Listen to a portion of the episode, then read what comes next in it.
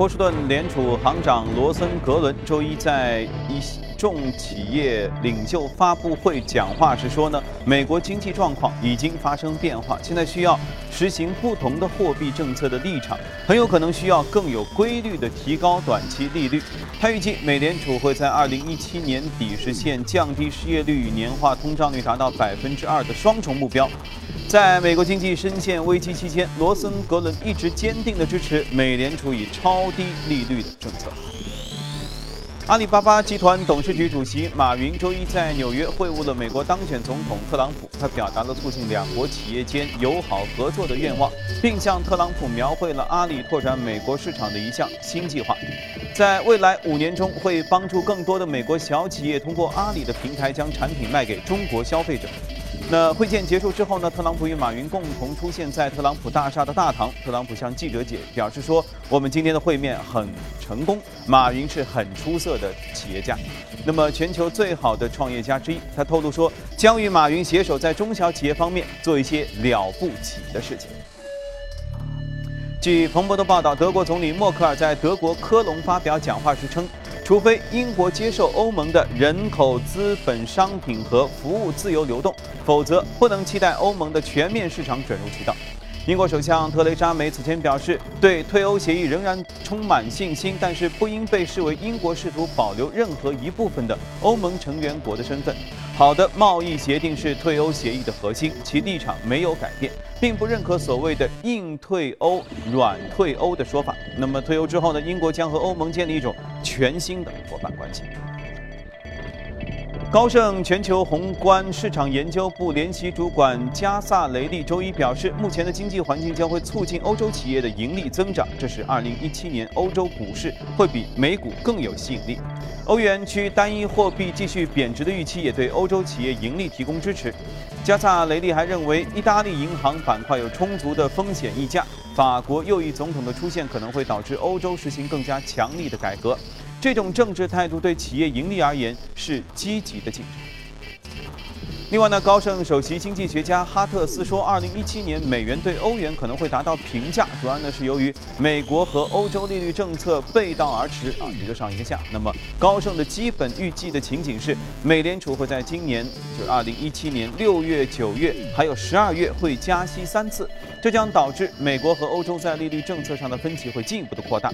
那么路透调查的结果也显示，美元对欧元今年会保持一个上涨的态势，而且有百分之五。十的可能性达到一比一这个平价的水准。好了，浏览完宏观方面消息，来看一下隔夜美股收盘之后的表现。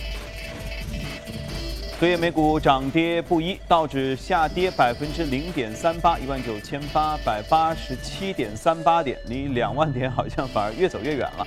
呃，纳指上涨百分之零点一九，五五三幺点八二，标普指数下跌百分之零点三五，两千两百六十八点九零点。好，接着我们来连线一下驻纽约记者葛万，请他带来收盘之后的介绍。你好，葛万。早上主持人，伴随财报季拉开序幕，其原油价格走低。周一美股涨跌不一，能源和公用事业板块领跌，埃克森美孚和雪佛龙领跌道指。本周呢，美美林和摩根大通等的大型金融机构都将公布财报。自特朗普胜选以来，金融板块已经上涨了约百分之十八。有分析师预测，标普五百企业平均每股盈利在本季度将同比上涨百分之四点四。虽然周一没有主要的经济数据公布，亚特兰大联储主席 Dennis Walker 表示，考虑到经济危机已经基本过去，央行政策也应当退居二线。另一方面呢，波士顿联储主席 Eric Rosenberg 则表示，美联储应当保持每年加息一次的节奏，以避免通胀风险。主持人，好的，往往你会发现是这样：当联储的波动，就美联储加息这个事儿不再提上议事日程之后呢，对市场影响很多的，往往就是油价。就是油价现在处于一个什么样的位置？接下来它的涨或跌？会对接下来的全球市场有什么样的问题？我们今天和嘉宾一起来聊一聊。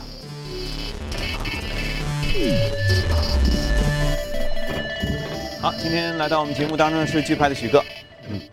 好。嗯，昨天呃，我们也刚才看到这个格瓦尔的连线当中也说到啊，油价让市场开始有些起伏啊。这个我最近其实好像我也不太关心油价的这这个事儿啊，因为感觉也比较平静啊，反而倒是电动汽车，之前那辆 FF 电动汽 车还挺能引起话题的。油价现在是一个什么样的情况？油价现在还是比较在一个相对来说比较高位的，因为我们去年二零一六年最低的是二十六美金。呃，一六年开年的时候三十六美金，现在大概五十三美金，所以现在整个油价是属于比较高位的。那么我我想还是先讲一个观点，呃，今年一季度的话，我个人认为油价还处于高位，那么石油的投资还是一个机会，跟石油相关联的产业和板块呢也可以值得关注一下。原因很简单，就两个原因，第一个，限产，欧佩克的十五年之后又达成了一个。限产协议，然后大家看到他们都在做事情，呃，包括本本周呃公布一个消息，就是在欧佩克的组织当中，现产的量最大的是沙特，嗯，呃，它本来这个量就最大，整个整个现场协议就是减了一百二十万桶，它占到五十万桶，嗯，那么沙特在过去的减产的这个行为当中呢，经常有猫腻，它就减的不是特别的彻底，所以这次大家都怀疑是不是它能够把五十万桶减下来，结果。公布的资料大家可以看到，去年十月份开始，它就一下子就减到位了，而且非常彻底。所以这一轮大家认为这个减产协议，嗯，货真价实，没有水分。所以这个减产一方面呢，会限制整个全球的石油的一个一个产量啊。那么另外一个方面呢，我们也看到整个全球的主要经济体，呃，最近啊，或者说我们从第四第四季度开始出现了一个呃。集体性的反弹，特别是它的制造业，比如说我们看中国的财新的 PMI 的采购经理人指数，是创下了四十五个月的一个一个一个高位啊，一个高位，这是非常厉害的。另外，我还之前看的那个一财一个资料，就是说，呃，今年二零一七年的各大省省市的那个重大的项目，呃，已经出台了。那么当中有很多都是基建，基建大概占到十六万亿。这是一个很大的一个数字，那这背后肯定有能源，呃，有原材料的需求，这个肯定是一个刚性的。是。那么还有一个美国，美国方面的话，呃，它作为全球最大的一个经济体的话，呃，它制造业开始复苏的速度非常快。我们在上周五的非农就业数据当中可以看到，它有一个制造业的人工。就增加了一个四位数字，之前的一次公布出来是减了四千人，但这一次增加了一点七万人，所以它的制造业开始出现一个复苏。那特朗普不就支持这个吗？对，那么它经济也确确实呃越来越好。还有一个就是之前也有人非常担心美国经济，当中有一块就是员工的这个薪时薪每个小时的薪水，一直是比较低迷的。那么这一次的数据显示，它是创了二零二零零九年到现在最快的一个增长，达到百分之二点九。老百姓有钱了，那就不去消费。那消费了之后，工厂就会开工。工厂开工的话，对于原材料、原油的需求就会上升。所以这一块我们看到，这个最大的两个经济体都是同同时实现的一个一个上涨。那包括我们之前一直很看不起的欧洲，欧洲现在这个制造业开始出现了一个一个一个一个上涨。所以整体上来看，全球的主要经济体，哎，从最近的制造业的指数，或者从三季度、四季度的 GDP 的去年三季度、四季度 GDP 的一个增长来看，都是出现了一个呃往上走的一个一个概念。当然，油价也有一些风险，比如说隔夜有些就是会有一些下跌。原因在于这方面欧佩克在减产，另外一方面美国的这个油井新增的油井在不不开工。对对对，呃，所以这个方面可能会有一个抵消。另外一个就是我们会讲到的页岩油。这种新技术现在这个技术发展越来越快，嗯，成本又低了，又低了。那现在的平均成本大概低于四十美金，哦，你看油价现在是五十五，嗯，那么它四十，所以雨后春笋就会出现很多。但它从呃停关停一直到生产，然后到市场，它有一个过程，一个滞后的。嗯，所以短期来看，特别我觉得一季度的话，油价还是会处于一个一个高位。那么所有的那个原油的一些企业板块呢，我觉得是一个。可以值得关注的，当然我们后面在一个乐股当中也会讲到。那么第二个话题呢，我们想讲的一个什么东西呢？就是说，油价上涨会带来全球通胀的一个抬头，它是一个上游的。嗯嗯，油价一涨，可能衣服都会贵的。嗯嗯，很多都是有相关联的。那呃，现在目前全球的央行可能在政策上面会有一个转向，之前只是宽松的，那未来一段时间当中可能会紧缩。一个方面。大家可以看到，美国现在的这个升息的步骤可能会高于市场的一个预期，三次可能是一个打底的一个，呃，甚至美联储的官方的这个语这个语气都在慢慢慢慢慢慢的改变，因为它的时代经济是比较好，失业率也好，就越来就会越来越强。对，那么如果美国升，那么其他国家这个宽松的空间就非常的小，因为两个利差拉拉大之后会造成资本的一个外流。我们拿一个德国的例子来讲，德国现在的 CPI 大概一点七，嗯，那么它的十年期国债是零点二，也就是一年的负利率大概一点五左右。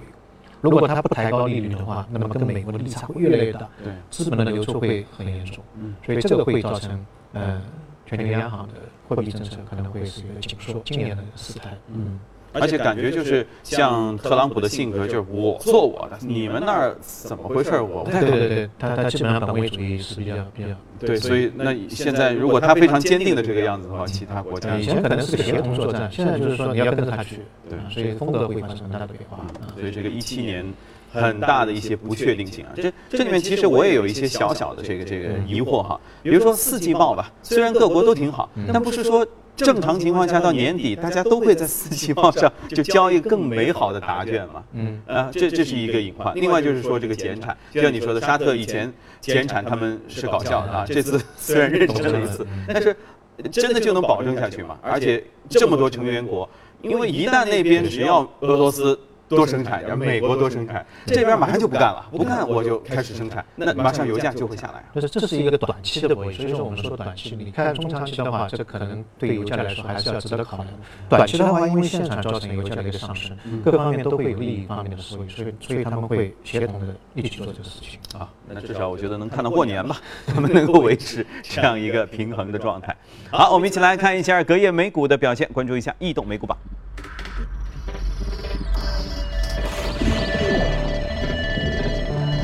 在移动的美股榜上，我们能看到行业涨幅方面，半导体、债务、哎，医疗保健、互联网、运输啊，这些都是涨幅靠前。呃，涨幅榜方面，生物科技的 ARRA 这家公司涨幅达到百分之七十多，然后其他有个人服务的、医疗的、啊家庭健康的等等。我们今天要来说一家哦，这家涨幅更惊人，医疗器械的公司上涨幅度达到百分之九十二点几，哇！嗯，那么这家公司呃，我们拿出来讲呢，其实呃，我们以前讲异动股的话，无非是收购，然后新药的研发对啊，也通过。那么我们今天讲一家不同的公司，这家公司跟跟大家的生活可能会更加紧密一点，它是做减肥的，就减肥的这个设备、医疗器械的啊。减肥的设备，对。那我们的传统意义上来讲啊，减肥怎么办呢？少吃，对啊，多运动，管住嘴，迈开腿嘛。对，它是做一个，嗯，就皮下植入的一个一个装置。那么，起到的叫做什么呀？一般我们要去少吃的话，那么会很痛苦。嗯美食放在门口，你就控制不了自己。那么它会通过这个装置去干扰胃里面的迷走神经啊，让它有一种错觉，就是向大脑传达传传达的信息。我吃饱了。我不饿，嗯，这是第一个。厉害一点的话就是说，我饱了，所以就会减少你的这个摄入量，是不是？二零一一年开始已经呃投放市场了。那么 FDA 的一个报告当中就显示，用了这个装置之后，嗯，人体的平均减掉的重量是百分之八点五，这个也是蛮厉害的。这很多吗？对，这个应该是蛮多了啊。就是你通过这个植入，就直接就可以减掉那么多。那么，呃，这是一个方面。第二个方面，这这家股票的这个这家公司的股票呢，也是在美国当中算是一个仙股吧。零七年的时候上市，最高的时候每一股是达到六千七百美金一股。是是是，实话我没听错吧？六千七百美元一股啊！到今年，今年跌到一一块七毛五，呃啊，跌得非常厉害。那么这一次的话，它主要是通过一个反向分割，因为股票的话分割的话是大拆小。嗯嗯。那么它反向分割，那么。呃，主要是为什么呢？把那个股价往上拎，因为如果再这样跌下去的话，就要就要退市了，就会非常成功。然后呢，另外一个呢，他在美国的那个两个州又开了两家，因为他要植入这个东西的话，是一个非常大的一个工程，所以呢，他又开了两家大的医院。啊，去做这这个这个这个这个事情。嗯，那么投行对它的这个评级呢，也有这个负面卖出，嗯，变成买入，相当于是起死回生了。嗯嗯啊，所以我们通过这种股票呢，也可以看折射出另外一个美股的一个风险。其实我们看到经常会讲美股还有非常好，三大指数创了新高。对，其实它的有一些股票有很大的风险，我们没有看到冰山一角是。真的是跌起来真的吓死人，六千多到一块钱，基本上就退市了，就将近退市，然后就慢慢慢又就激活，现在是七块钱，这个你想，而且它是最近几天，最近三天当中啪啪啪拉上来，所以，嗯，蛮有意思的一个股票。你说我们有生之年能不能回看它回到高位哈？我觉得这是不太可期待。因为全球都是胖子，而且这个胖子这种事，就是说，当然他这个理念是 OK 的，但是听上去似乎这些年也没有技术上有更大的提升，对不对？然后呢？因为关键减肥还是得动嘛，你光靠吃，你就算把自己给饿死，还是一个饿死的胖子。这个理论不知道他们最后是怎么解答的哈。好，OK，这个这个我们风险控制通过这只股票，我们一起来学习了。OK，那去下广告，广告回来之后继续跟您聊。好的，欢迎回来，我们来关注一组最新的全球公司的资讯。据印度媒体报道，苹果公司高管于一月二十五号会会见印度政府各部的部长，商讨在当地生产 iPhone 的事宜，并且寻求相关的优惠的政策。上周，印度商业和工业部门部长希塔拉曼称，印度政府为苹果提供的优惠政策的可能性不大。那如果印度政府做出让步，这些特许优惠政策就应该适用于所有的智能手机的制造商。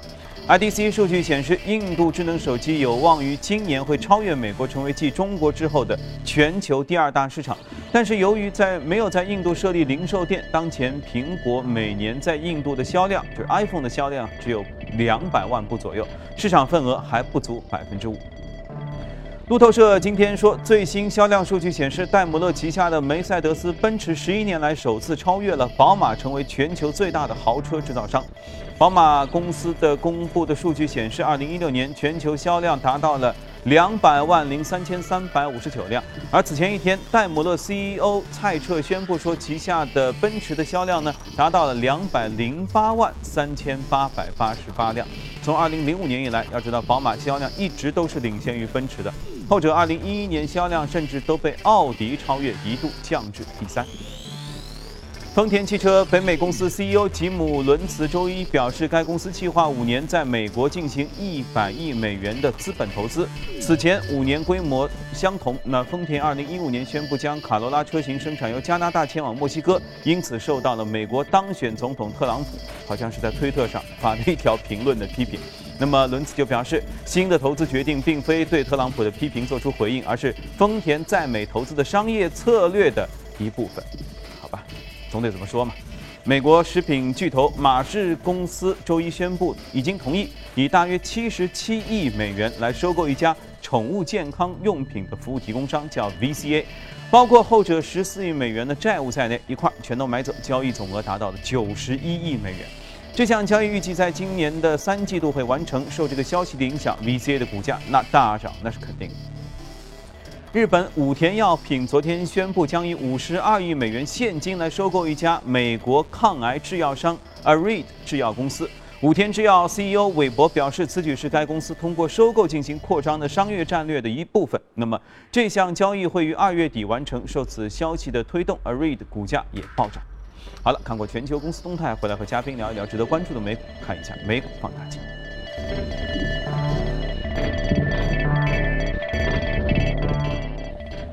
一家高通啊，一家石油。石油我们说过啊，刚才我们上面谈过。我们先来讲那个高通芯片。呃，芯片这个行业是去年应该嗯是非常热的，在美股当中非常热的。那么在刚刚过去的这个全球的那个消费电子展 CES 上面，呃，高通也发布了一个新款的芯片，叫骁龙八三五。那么这个芯片它的体积是原来的芯片的百分之，就削减了百分之三十五，并且能耗呢也减了百分之二十。它主要是用在智能手机上面，这样的话可以把智能手机变得更更小、更薄、更薄。另外一个，你智能手机的续航的电池主要是那个 CPU 的一个一个功耗，所以它的续航时间未来会，我们可以看到新新的一款智能手机出来的话，它的那个会会会更加好一点，要待机个两三天啥的。所以呃，高通它其实是无线的芯片的生产商的全球一个老大最大的一个一个。那么，呃，它主要是在那个手机的芯片上面是有有所建树。那么去年的话，它的市值很大，一千一千个亿，将近一千个亿。呃，去年股价涨了百分之三十六。那么我们看到标普五百也就只有百分之九点五，所以它是远远高于标普五百。其实我们去年看到美股的整个板块当中，芯片这个板块应该是涨幅居居前三的，整个芯片指数。呃，涨了百分之四十一。比如说我们在节目当中经常会讲到另外一个股票叫英伟达，英伟达去年涨了百分之二百二十八，也是一个非常非常大的。那为什么我们看到芯片这个行业会产生如此快速的一个增长？特别是去年，原因在于我们呃，第一个智能手机的它的更新换代的速度，呃，越来越快，现在大概一年半。那过去的话是三年，对。在未来一段时间，比如说它那个骁龙的芯片出来的话，我们可以看到新的一代又会出现，会加速你的更新换代。你只要手机一换，就要用到它的芯片，所以它就会这个股价会出现比较大的曲折。第二个呢，就是说我们看到一些我们在节目当中经常讲一些美国的比较高端的或全球的会颠覆这种生活的，比如说我们经常会讲智能驾驶，嗯，智能家居、无人驾驶啊，这个这个概念。他说，其实这个概念为什么到现在还是没有进入？生活，这原因就在于它的那个后后面的芯片的处理能力的问题，因为呃，在智能驾驶过程当中，整个路况的一个问题，瞬息万变，对，所以它的那个信息量非常大，你要有一个非常快速的 CPU 去处理这种状况。比如说我们最近看到那个特斯拉，特斯拉现在有一款呃叫 Driver PX 嗯二，它它里面就就有一个一个芯片是用了英伟达的。呃，这个速度真的是非常快。它是说能够让汽车亲眼看世界，完全感知周围的一个状况，并且能够理解周围发生的一些情况，在三十分钟呃三十分之一秒的情况下做出一个反应。嗯嗯。它的 CPU 的处理的速度达到多少？每一秒可以处理二十四万亿次的一个一个一个频率，所以这个完全可以像像人人类一样去去进行一个驾驶。这个就。那整个安全性，难怪现在智能，你看下围棋都那么厉害。对，那么还有一个就是增强现实。增强现实其实发展到现在还是我们感觉到跟现实还是有点区别，原因就在于它后台的那个芯片，它处理的速度有点慢，一个帧一帧一帧就是相对来说比较跳啊。第二个呢，你如果戴的时间长的话，你会感到头晕。为什么呢？里面的这个照片的渲染就不像我们看到远的可能是比较模糊，近的比较清楚，它的渲染的这个速度。不够快。那如果说它的芯片发展的话，其实增强现实会产生很大的产业。所以这整个产业的这个背后还是这个芯片。还有刚才您讲到的那个智能的呃人工智能，把围棋界七十二个小时全部打遍。啊，这个背后就是一个也是一个芯片的问题。对，到底有多快的一个处理，在一一个棋士之后有多少东西可以看出来？所以芯片这个行业被看成科技界的一个新状，科技改改革的一个新状。所以。呃，无论我们看到现在哪一种比较新兴的、快速的颠覆人类生活的一些技术，它背后还是一个芯片的一个发展。所以美国现在也说明它的特别长期的看哈。对，非常长期，而且它覆盖的领域多。那么另外一个中国的话，呃，前两天不知道您看到过一个报告，就是美国政府发布一个中呃那个报告说，中国的芯片已经威胁到美国的安全，就是它的发展非常快，中政府的一个扶持力度啊很大很大。二零一四年到现在大概有三千三百八十亿的。人民币的一个基金在扶持这个产业的发展，所以现在中国的芯片的专利的增速是全球第一的啊，所以这个方面的发展我们可以看到投资机会会蛮多的，因为现在中国的芯片进口的整个量，嗯，这个金额已经超过了原有的进口的一个数字，包括我们的智能手机产量占到全球的百分之三十，嗯，它智能使用量也很多，对，当中的最核心的那一块。还是要通过呃进口高通的那个芯片等等，所以这一块我觉得未来一段时间当中我们可以看到很长。第一个，第二个，这方面的利润会很高啊，所有的行业你只要跟 IT 有关系的都要依赖这个发展。而且你看着吧，其实我挺相信在未来。以后人类出生的时候，就在身上不是手上就是那个后脑勺那里就装一个芯片。对，以后无论走到哪里，支付什么什么都会依赖这个。只是现在肯定有一些技术或者什么什么。会很快，会到。好，看着吧，哈，立铁为证。好，今天时间就先说到这里。刚才说到这个呃美国的 CES 的展，那在这个展上，今年又有很多新奇古怪的好玩意儿。其中呢，我们来看一个这个片段哈。北京的一家创客实验室做的泡泡实验室，打造的机器人咖啡师，就机器人啊，帮你调咖啡，在现场吸引了很多参观者的目光。我们一起去看一下。泡泡实验室研发的机器人咖啡师，可以和人类咖啡师一样，调制出浓香四溢的咖啡。它由两个机械手臂组成，可分工合作，根据顾客的点单制作咖啡。这款机器人的特点在于精致、轻盈、易于编程和造价较低。同时，它使用工业级别的电脑进行计算。研发者表示，这款设计的初衷是试着促进咖啡师和顾客之间面对面的互动交流。研发人员介绍说，这款机器人目前尚处于概念阶段。二零一七年，美国拉斯维加斯消费电子展当地时间本月五号开幕，持续到八号结束。期间，三千八百多家参展商带来了各自的新产品，展会预计吸引超十五万人前来参观。